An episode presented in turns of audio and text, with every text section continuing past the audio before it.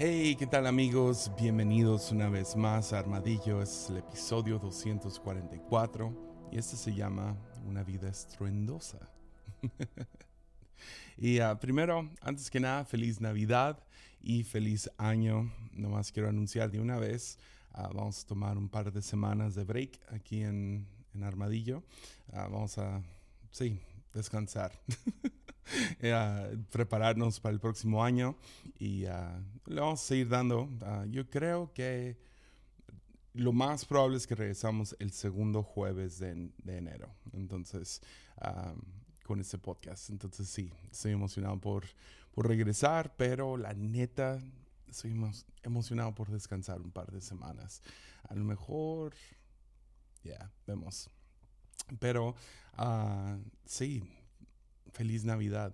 Y antes de entrarle al episodio, ¿no? recordemos que estas fechas son importantes para aquellos que somos creyentes. Um, yo, yo antes me enojaba con, con uh, cosas como Navidad y Pascua. Uh, en, en, Tepic, Pascua no es como que un día que gente va a la iglesia, gente va a la playa. Entonces, uh, usualmente Semana Santa, Semana de Pascua, la ciudad está vacía. no ha sido tan grave como años, como hace 10 años o algo así. Me acuerdo hace, creo que fue hace 10 años, que te podías, nuestra iglesia queda justo en el bulevar principal. Podías salir y acostarte en la calle y luego pararte y, y no pasaba ningún carro. Parecía pueblo fantasma ese lugar. Entonces no era como que un día grande para la iglesia, usualmente el domingo más vacío del año. Y por eso empezamos a tener una conferencia en Semana de Pascua, medio para animar a gente a celebrar Pascua juntos en esa próxima semana después de la resurrección. Pero Navidad siempre ha sido una fecha grande. Uh, tenemos mucha gente que viene. Por ejemplo, este domingo pasado fue el domingo más lleno que hemos tenido en todo el año. Y poco de eso tiene que ver con, es, son, hacemos algún tipo de evento especial o algo por el estilo, pero me enojaba que, ay, sí, toda la gente que no viene en el año viene en Navidad. Y, uh, y en Estados Unidos, ay, sí, toda la gente que no va a la iglesia en, la, en el año va a Pascua, ¿no? Y antes me enojaba un poco pensando, ay, siempre es Navidad, o sea, siempre Jesús aquí está y Jesús murió y resucitó. Celebramos las dos cosas porque ocupamos un día en especial para conmemorar eso. Hasta que nació mi hijo. y cuando nació mi hijo y tuvimos su primer cumpleaños, había un lado cínico de mí de que no se va a acordar de nada de esto. Apenas cumplió un año. Él ni tiene idea de lo que está pasando. Nomás ve pastel y globos y está recibiendo regalos. Él no tiene idea. Pero conforme van los años, esas fechas son, son importantes. Uh, claro que amo a mi hijo todo el año, pero tomamos un día al, al año para celebrar su vida. ¿no? Y, y, como cristianos no debemos de perdernos el significado de Navidad, el, uh, el recordar que, que el Padre le gritó al mundo, no me he olvidado de ustedes y nos dio el mejor regalo de todos. Um, a Él mismo en carne y hueso. De la misma manera Pascua. Y todos estos, no sé, en este último año uh, he tomado un poquito más en serio lo que es el calendario cristiano, o sea, practicándolo un poco más de manera personal antes de guiar a otros en eso. Uh, quiero vivirlo y quiero vivirlo unos años antes de hablar acerca de eso al 100, pero, pero si se fijan en los últimos, creo que ese sería el episodio número 40 de este año, pues si van atrás pueden ver las temporadas de Epifanía y Cuaresma y, y Pascua y Pentecostés y, uh, y, ahorita en Adviento un poquito. Uh, y porque personalmente lo he estado tratando de vivir, uh, vivir el calendario cristiano. Y, y, a lo mejor en, el futuro guiamos más a lo que es la fuente y aquí en el podcast lo hacemos un poco más explícito. Pero todo esto lo hacemos para conmemorar y hacerlo un poquito más especial, detenernos por un momento y recordar el increíble milagro que es el nacimiento de Jesús. Entonces sí, uh, la semana pasada hablamos acerca de la vida oculta uh, y hice todo un episodio sobre un, un personaje bíblico uh, un poco ambiguo, un poco pues, oculto, es, es la palabra. José, quien nunca habla, uh, que, no hace nada muy espectacular, no es un profeta, no es un predicador, no es un hacedor de milagros, es un protector y un proveedor. Pero esta semana quería voltear eso al 100 y hablar acerca de la persona o el personaje uh, más vocal y más estruendoso, más escandaloso. Escandaloso no es la mejor palabra, pero tiene sus escándalos. Más, uh, ya, es el más ruidoso de todos los personajes bíblicos y ese es Juan el Bautista. Y antes de entrar a ese episodio de Juan el Bautista, uh, si te gusta esto y quieres, quieres entrarle al año nuevo, uh, apoyando este podcast, lo puedes hacer en patreon.com, diagonal Jesiah Hansen. Hoy que está saliendo el episodio, uh, jueves, uh, esta noche vamos a tener nuestra reunión de Zoom de diciembre. Entonces, si estás escuchando esto en la mañana, uh, todavía alcanza, si es desde un dólar al mes, tú recibes el enlace para poder formar parte de eso y conversamos. No, no se junta tantísima gente y no estoy seguro cuánta gente va a haber. Entonces vienes casi, casi uno a uno. Uh, podemos platicar de lo que quieras. Entonces, uh, sí, lo puedes hacer en patreon.com diagonal Jesiah Hansen. Y uh, con eso dicho, hablemos de Juan el Bautista. ¿Quién es? ¿Qué es lo que hizo? ¿Y por qué nos importa? Ya. Pues voy a dejar que Juan se describa a sí mismo, porque varios judíos en ese tiempo tenían la misma pregunta, ¿quién es este loco que está en el desierto, que está comiendo bichos y vistiéndose raro y gritándonos generación de víboras y, o sea, este, este locochón en el desierto, ¿quién es? Uh, entonces llegaron y le preguntaron explícitamente, ¿quién eres? Y Juan responde así en Juan 1, 22 al 23. Dice, entonces, ¿quién eres? Uh, necesitamos alguna respuesta para los que nos enviaron. Eh, Juan justo antes de eso explícitamente dice, yo no soy el Mesías, yo no soy el, el, ya, yo no soy el Salvador. Um, pero entonces le pregunta, pues, ¿quién eres? Y dice, ¿qué, ¿qué, puedes decirnos de ti mismo? Y Juan contestó con las palabras del profeta Isaías, soy una voz que clama en el desierto, abran camino para la llegada del Señor. Ya, ah, primeramente, antes de seguir con todo, iba a ser un poco diferente al episodio pasado, aunque uh, estamos siendo dos, dos, lados. No quiero hablar tan biográficamente acerca de, Pablo, de, de, Juan, más cosas que personalmente admiro de Juan. Y primeramente, me encanta que Juan el Bautista adopta su identidad de las escrituras, de esta profecía uh, un poco rara de, de Isaías. Este, este, versículo que él cita es cuando uh, van de camino, van en camino de vuelta a, reconstruir lo que es Jerusalén. Ya, ya pasaron sus años de exiliados y van regresando. Isaías está anunciando que todos los valles sean rellenados y todas las montañas uh, sean aplanados, que todos los, todas las uh, curvas que sean sí, que los enderecen y uh, porque ahí vamos y vamos de vuelta a Jerusalén y ahí viene el Señor y uh, como sabes los profetas pueden ser, son, son poetas, uh, pueden ser un poco ambiguos en su metáfora, pero todo esto es como que una descripción violenta de cómo Dios trae algo nuevo, ¿no? Y, y Juan se identifica con esto. Y yo, yo he estado promoviendo esta idea desde que era pastor de, ni era pastor, era uno de los maestros de niños, por esta idea de, identificarte con algo en el texto. porque usualmente nos vamos con diferentes identidades que son, son, eh, perdón que sea crudo, pero son tan chafas. Ah, no, no, no son buenas identidades. Nos identificamos o lo que nos identifica son nuestros logros y si, si son nuestros logros, a veces son nuestras fallas. Entonces, cuando nos preguntamos quién eres, uh, hola, soy Jesiah, soy y describo quién soy, usualmente me voy con los títulos o soy pastor o soy podcastero, tengo mi podgregación o lo que sea.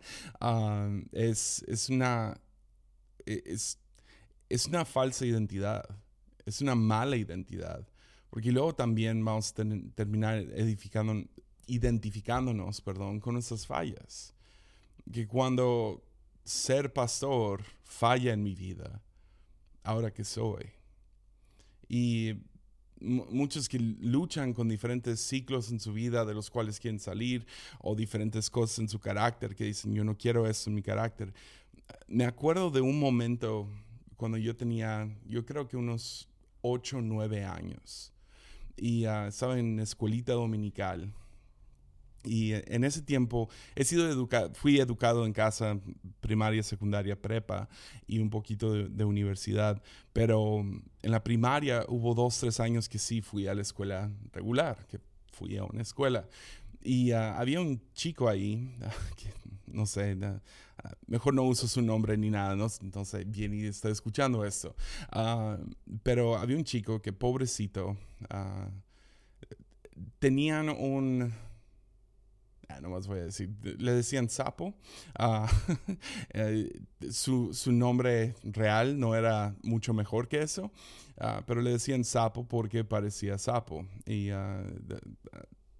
su, su su ropa nunca olía bien, ah, tenía ah, la cara muy grasienta, su gel era, creo que usaba Punky Junky o lo que sea, de esos geles de, de, parecen cemento, uh, moco de gorila o lo que sea. Y tenía los dientes imposiblemente amarillos. y nadie quería estar cerca de Sapo. era, era como que uno de esos chicos que dirías, no, no, o sea, e, es el entre comillas, loser de la primaria.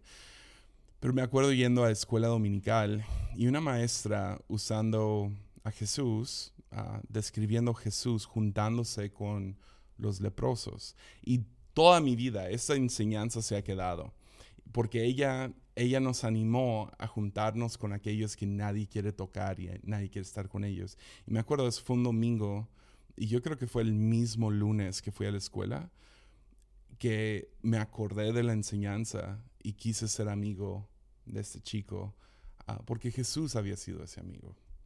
Entonces creo que cuando nos, identificamos con diferentes personajes de la Biblia, genuinamente cambia nuestro carácter, cambia quiénes somos, porque nos identificamos a algo mayor a lo que pensamos de, de, nosotros, especialmente si tenemos la tendencia de ir por nuestros logros o fallas. Entonces me encanta que tenemos una vista de eso en la Biblia. Alguien en la Biblia identificándose con algo más en la Biblia ah, me, fascina. Y ah, entonces a veces me pregunto cuántos, cuántos si simplemente se identificaran con algo o alguien o una descripción en la Biblia, ah, no encontrarían sanidad hoy simplemente identificándose con algún personaje bíblico o como miembro del cuerpo de Cristo o como nueva criatura o como una voz que clama en el desierto. Dejar que los textos nos den una identidad creo que es mucho más poderoso de lo que a veces nos imaginamos. Y primeramente me, encanta eso. O sea, ni, ni, tengo muchas notas, era nomás una idea, ah, pero me encanta eso de Juan. Pero ¿quién era Juan el Bautista? Pues no sabemos muchísimo acerca de él. Lo que sí sabemos es que tenía una conexión profunda con Jesús. Primeramente era familiar biológico de Jesús, era, era su, primo, creo que sería la mejor descripción. Ah, y, y aparte de su conexión natural, tenía una conexión sobrenatural. Ah, porque ah, en una ocasión cuando María está medio escondiéndose de, pues, o sea, te embarazas por medio del Espíritu Santo antes de casarte, uh, el pueblo va a chismear. entonces su reputación está medio en la línea y ella embarazada va y busca refugio con su tía Elizabeth. Y Elizabeth cuando se encuentran por primera vez, Elizabeth está embarazada también de manera milagrosa con Juan el Bautista y María está embarazada de Jesús de manera milagrosa. Y cuando se encuentran, vean lo que sucede en Lucas 1, 39 al 42, dice, pocos días después, María fue deprisa a la zona montañosa de Judea, al pueblo donde vivía Zacarías. Entró en la casa y saludó a Elizabeth. Al escuchar el saludo de María, el bebé de Elizabeth saltó en su vientre. Y Elizabeth ah, se llenó del Espíritu Santo. Elizabeth dio un grito de alegría y le exclamó a María, Dios te ha bendecido más que todas las mujeres y tu hijo es bendito. Ah, para muchos este, este versículo es, no sé, para diferentes personas significa diferentes cosas. Para mí, no sé, siempre, siempre que leo eso, ah, quiero llevar a Jesús dentro de mí como María lo llevaba, de tal grado que cuando me acerco a gente algo brinca en ellos. pero ese es el primer encuentro que tenemos. Yo sé que es extraño, yo sé que es raro, pero hay algo tan poderoso en ese momento. Esos dos bebés en el vientre todavía, teniendo cercanía y Juan brincando a lo que habla, ah, y eso es lo que muchos, muchos teólogos o comentaristas bíblicos siempre brincan a, Dios, Dios formándonos el vientre, y Dios nombrándonos en el vientre, Jesús conociendo y Juan conociendo a Jesús conociendo a Juan, Juan conociendo a Jesús desde el vientre.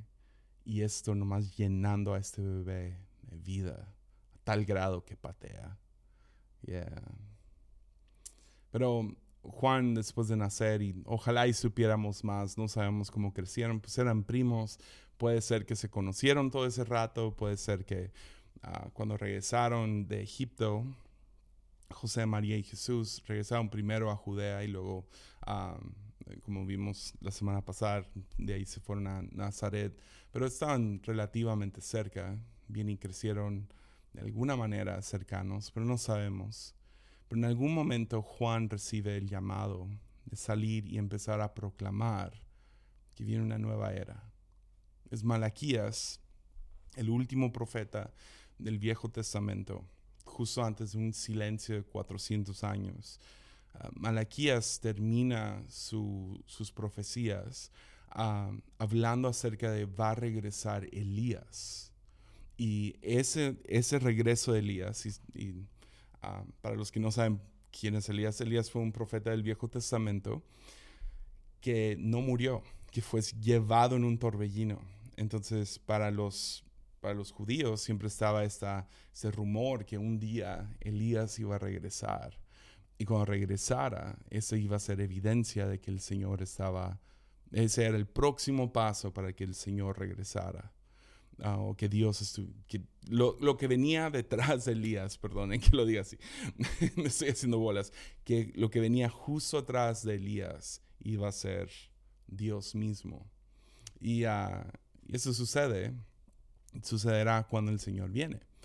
Uh, por eso es tan increíble o chido cuando Jesús, cuando le preguntan a Jesús quién es Juan, Mateo 17, vemos que Jesús contesta, es cierto que Elías viene primero a fin de dejar todo preparado, pero les digo, Elías ya vino, pero no fue reconocido y ellos prefirieron matarlo. De la misma manera, también harán sufrir al Hijo del Hombre, él hablando de él mismo, Jesús. Entonces los discípulos se dieron cuenta de que hablaba de Juan el Bautista. Juan el Bautista encontró su llamado y su llamado fue anunciar la venida de aquel que es mayor que él. Ah, venía para enderezar el camino, venía para aplanar las montañas y rellenar los valles, preparar el, camino para que Jesús viniera. Vino para hacer la alta voz anunciando como mensajero, ahí viene el rey, ahí viene el rey. Y, ah, en eso, uh, él anunciando que viene algo nuevo, también está pronunciando el fin de lo antiguo. Entonces, si quisieras describir a Juan fuera de la metáfora de aquel que clama en el desierto o el mensajero, ah, podrías verlo como una figura transicional en la Biblia.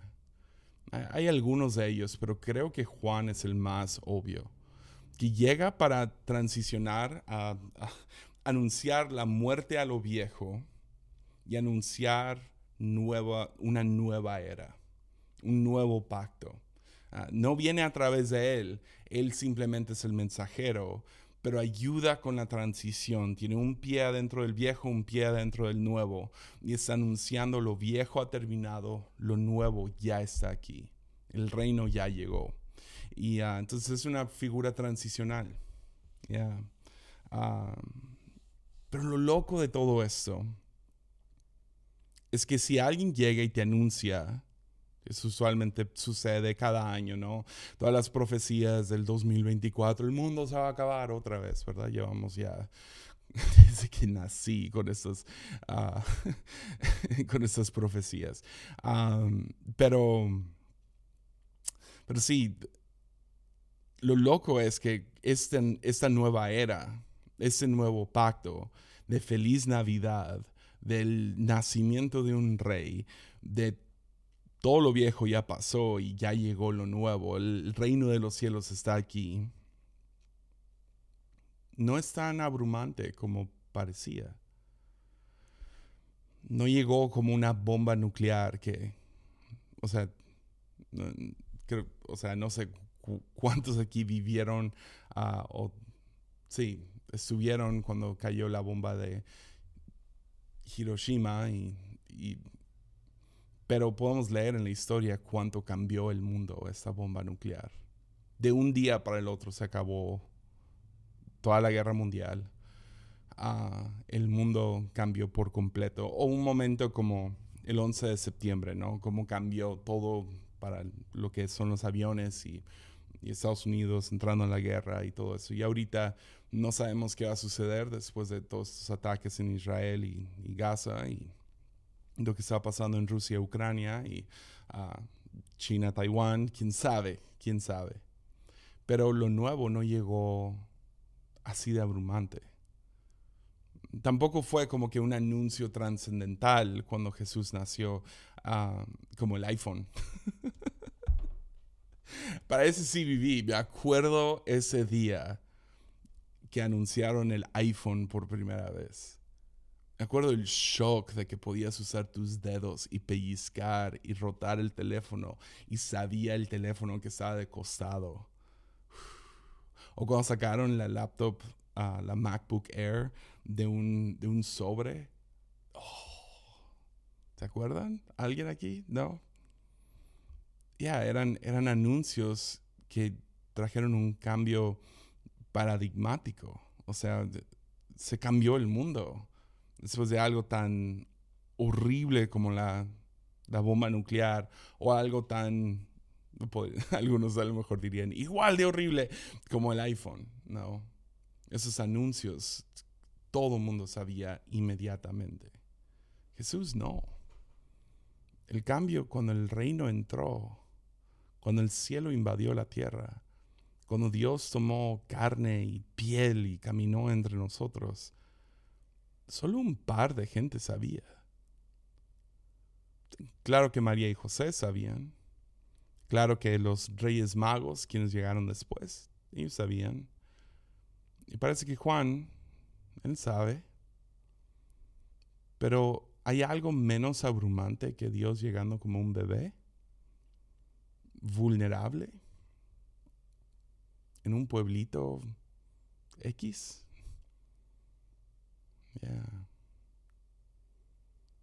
O sea, pocas personas se dieron cuenta de esta nueva era. Fue un, fue un cambio real. El mundo sí cambió. El día que Jesús nació, el mundo cambió. Pero no demandó atención. O sea, empata muy bien, muy bien con las descripciones que Jesús da ah, acerca del reino.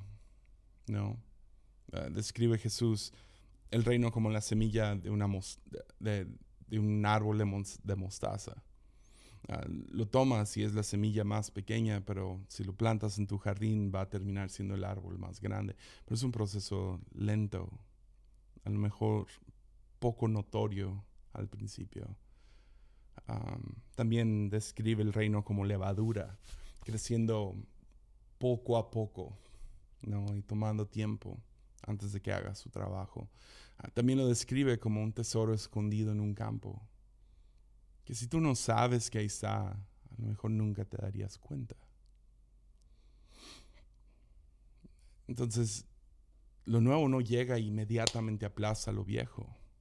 No llega y completamente, o sea, el mundo no cambia obvia, de manera notable y obvia cuando Jesús nace pero lo nuevo crece según como Jesús describe el mismo reino. El nuevo, lo nuevo empieza pequeño, pero crece y termina superando lo viejo. Entonces, alguien como, como Juan el Bautista entra y anuncia que Jesús es luz.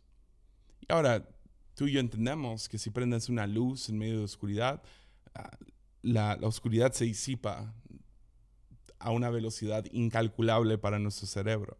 ¿no? La luz, ¡pum!, prende. Pero aunque Jesús es identificado por Juan como la luz del mundo, la luz no supera la oscuridad de manera inmediata, en este caso.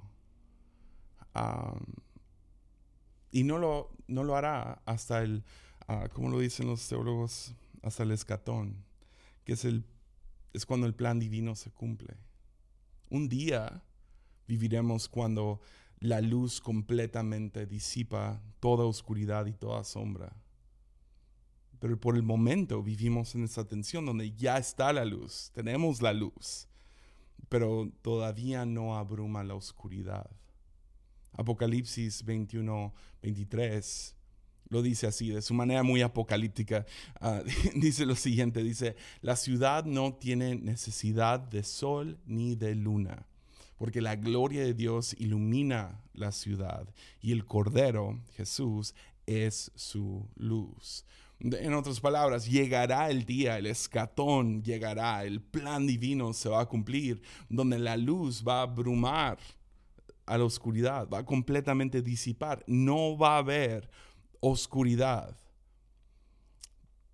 Pero hasta que ambos pelean. Oscuridad no se va sin un pleito. Jesús es, es el amanecer. Es esa rayita de luz que ves a la distancia cuando despiertas en la mañana antes de que salga el sol y va, va, levantándose y levantándose. Juan llega como ese, que, como el de la basura que pasa a las seis de la mañana, tocando la campana, diciendo, ya es hora, ya es hora. Entonces siempre existe una lucha entre lo nuevo y lo viejo. Esto lo vivimos todo el tiempo. cualquier cambio. Gente, a gente le gusta decir que le encanta el cambio hasta que cambias. Más pregúntale a tu estilista o tu barbero cuánta gente en su vida cambia su estilo de, de pelo, de se pintan el pelo o lo que sea. es, es, raro. Gente dice que les gusta lo nuevo, les gusta cambiar, les gusta decir eso, pero nunca sucede sin una lucha. Mucho menos cuando se trata del cambio del viejo pacto al nuevo pacto. Entonces hay una lucha.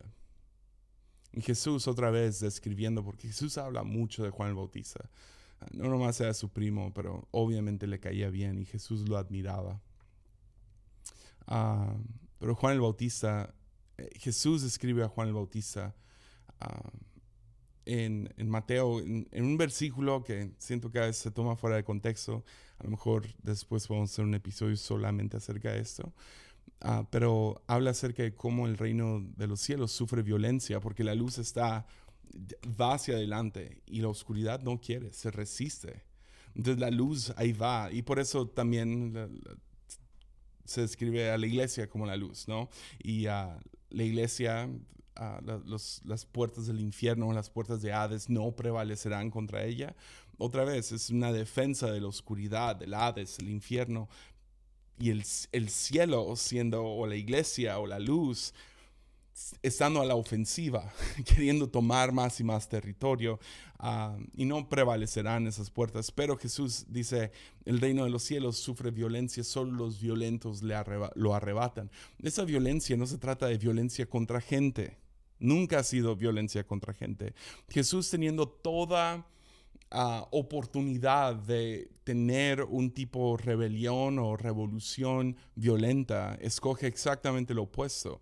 Jesús nunca está hablando acerca de violencia contra alguien, sino está hablando acerca de la violencia, estos actos violentos que tomamos contra la oscuridad, como rellenar el valle, aplanar la montaña, enderezar el camino, requiere extrema fuerza para hacer esto. Y solo gente como Juan, que es un violento para arrebatar, para tomar, para resistir, ah, para tener tu brazo firme y decir no. Solo gente como ellos pueden ver esto, pueden ver el reino avanzar. Ah, el llamado de Jeremías, tengo todo un episodio, se llama dos, dos tercios del trabajo. El llamado de Jeremías es tan interesante. En Jeremías 1, Dios lo llama y, piensas a veces que un ministro está ahí para edificar y para levantar a otros y para bendecir y alimentar. Y sí está todo eso, pero dos tercios de, la descripción de trabajo que Dios le da a Jeremías es de destruir y derribar puras imágenes violentas. Y luego al final dice de edificar y cosechar. Pero mucho de su trabajo, porque está trayendo una nueva era, Jeremías tiene que ver con destrucción, con violencia, con derribar aquello viejo que está estorbando para lo nuevo. Entonces, entonces esto hizo a Juan, un bautista bastante problemático fue una piedra en el, zapato del establecimiento. Es, a ti y a mí no nos caen bien los Juan el Bautista. Nomás no. Porque este tipo de personalidad, ese es el tipo de personalidad que se necesita para inaugurar y recibir lo nuevo. Pero caen mal. Por algo Juan termina arrestado y decapitado. Pero creo que todo creyente, por más diferentes que sean nuestras personalidades, llamados, ah, talentos, dones, ah, estado en el cual nos encontramos, creo que todo creyente que quiere ver el reino establecerse aquí en la tierra, tenemos algo que aprender de Juan. Hay algunos que son mucho más Juan el Bautista. Hay muchos más que son la piedra en el zapato de muchos. Hay, otros que, no son tan así, pero no significa que no puedes aprender algo de Juan el Bautista. Es porque todos pasamos por transiciones. diferentes tiempos en nuestra vida, en, nuestra familia, en nuestra iglesia, en la sociedad, en la cultura hay cambios de reino, cómo, cómo cambia el reino. Y ah, tenemos que a veces tomar algunas cosas en serio que hizo Juan y ver si los podemos aplicar en nuestra propia vida. A seguir en la lucha, a resistir, a tomar posesión a ir hacia adelante, a levantar la voz, a traer cambio, porque hay una voz dentro de ti que grita, algo tiene que cambiar. Algo tiene que cambiar en mi vida, algo tiene que cambiar en mi familia, algo tiene que cambiar en esta iglesia, algo tiene que cambiar en la sociedad. Esto no está bien es hora de una transición. El establecimiento ya no sirve. A lo mejor fue el avance del pasado, pero hoy en día es, inadecuado, es, es, cruel, es malo, etc. Ha perdido su primer amor. Es hora de avanzar esto. Y esa figura transicional viene para enseñarnos muchas cosas, de los cuales por cuestión de tiempo y porque ya quiero empezar mis vacaciones, solo les quiero dar dos. Dos que me han conmovido a mí, me han retado a mí entrando ahora al 2024. Entonces algunas lecciones de Juan el Bautista. Primeramente, Juan no encajaba. Juan no encajaba. Ah, su ropa era, era rara, era, era básicamente la ropa de luto de aquellos tiempos. Ah, fue una. Su comida era rara, comía bichos y langostas, básicamente. langostas no de. Oh, langosta de mar, no, ah, chapulines.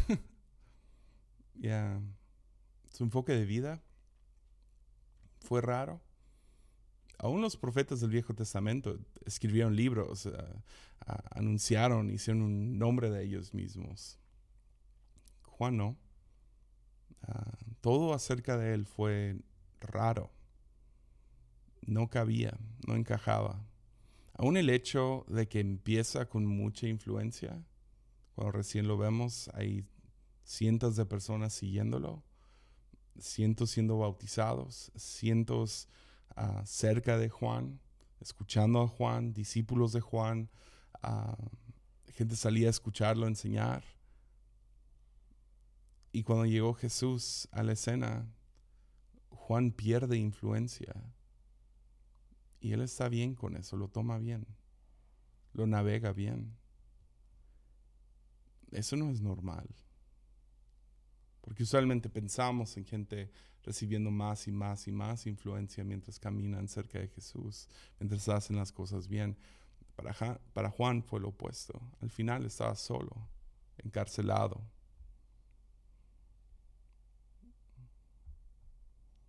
Y esa rareza de Juan personalmente me reta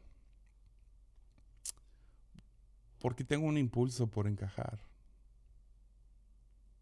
porque quiero caerle bien a otros. Quiero, quiero, quiero que gente me, diga, me vea y diga, ah, ese vato me cae bien. Me gusta lo que hace Jesse.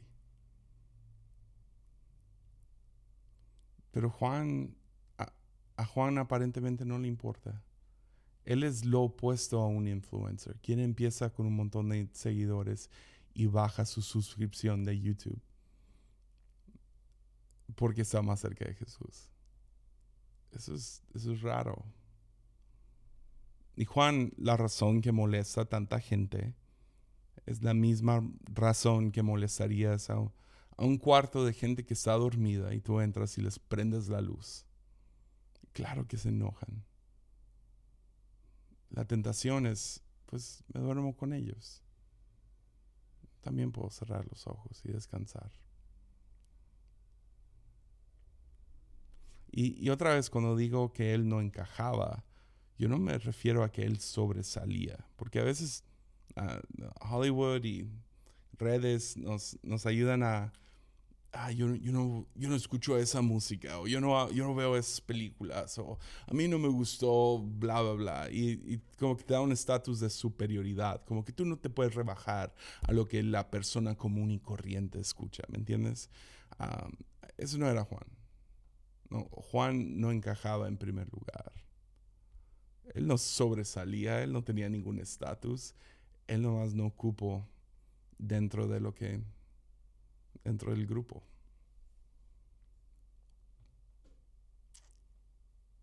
Entonces te hago la pregunta. Yo ya, yo ya confesé. ¿A ti también te gusta encajar?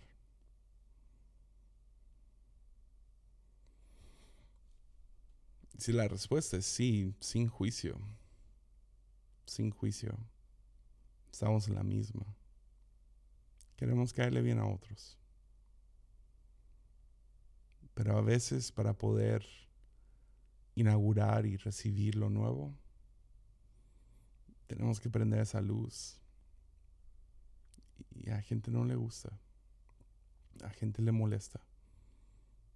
Entonces no sé cómo se ve para ti en tus morales, prácticas, ética, cómo se ve para ti no vestirte como el mundo, no comer como el mundo, no tener un enfoque de vida como la del mundo, no encajar en lo que haces. ¿Qué significa para ti prender la luz ah, en, un en un cuarto de gente dormida? Puedo pensar en algunos ejemplos cuando yo estaba en el grupo de jóvenes, me acuerdo que, o sea, yo no era el pastor de jóvenes, pero iba al grupo de jóvenes y me acuerdo que había una muchacha que,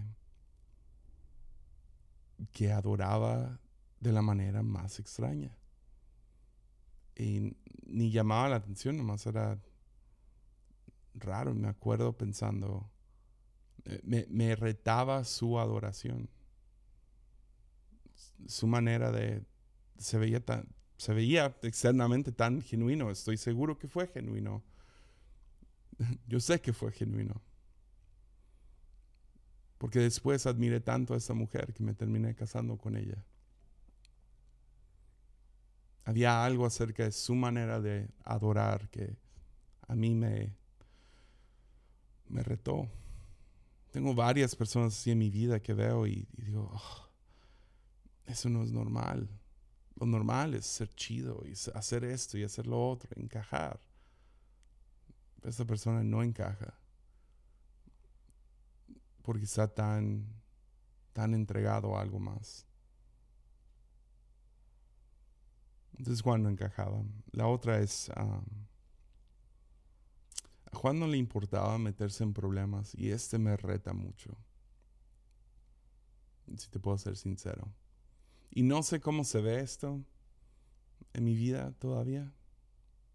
Porque por un lado, no quiero ser un...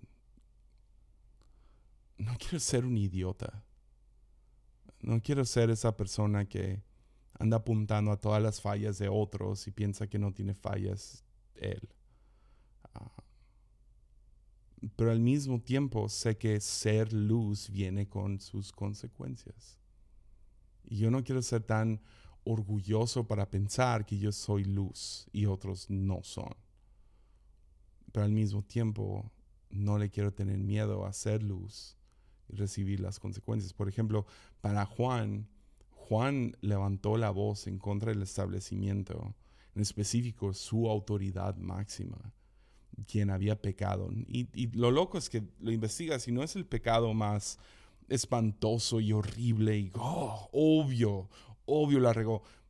O sea, el rey se casó con su cuñada, la ex esposa de su hermano. Lo cual sí está, está feo, lo que sea, va en contra de ley judía ah, y es el rey. Pero Juan hubiera podido nomás, es como, ay, el rey siempre la riega. No, yo ya no espero nada bueno del rey. El rey Herodes no fue un buen rey, punto. Pero Juan decide hablar en contra de su pecado. Y, es un poco frustrante porque no es, o sea, sí, obviamente está mal, pero no es como que eh, uno espera que pecadores pecan.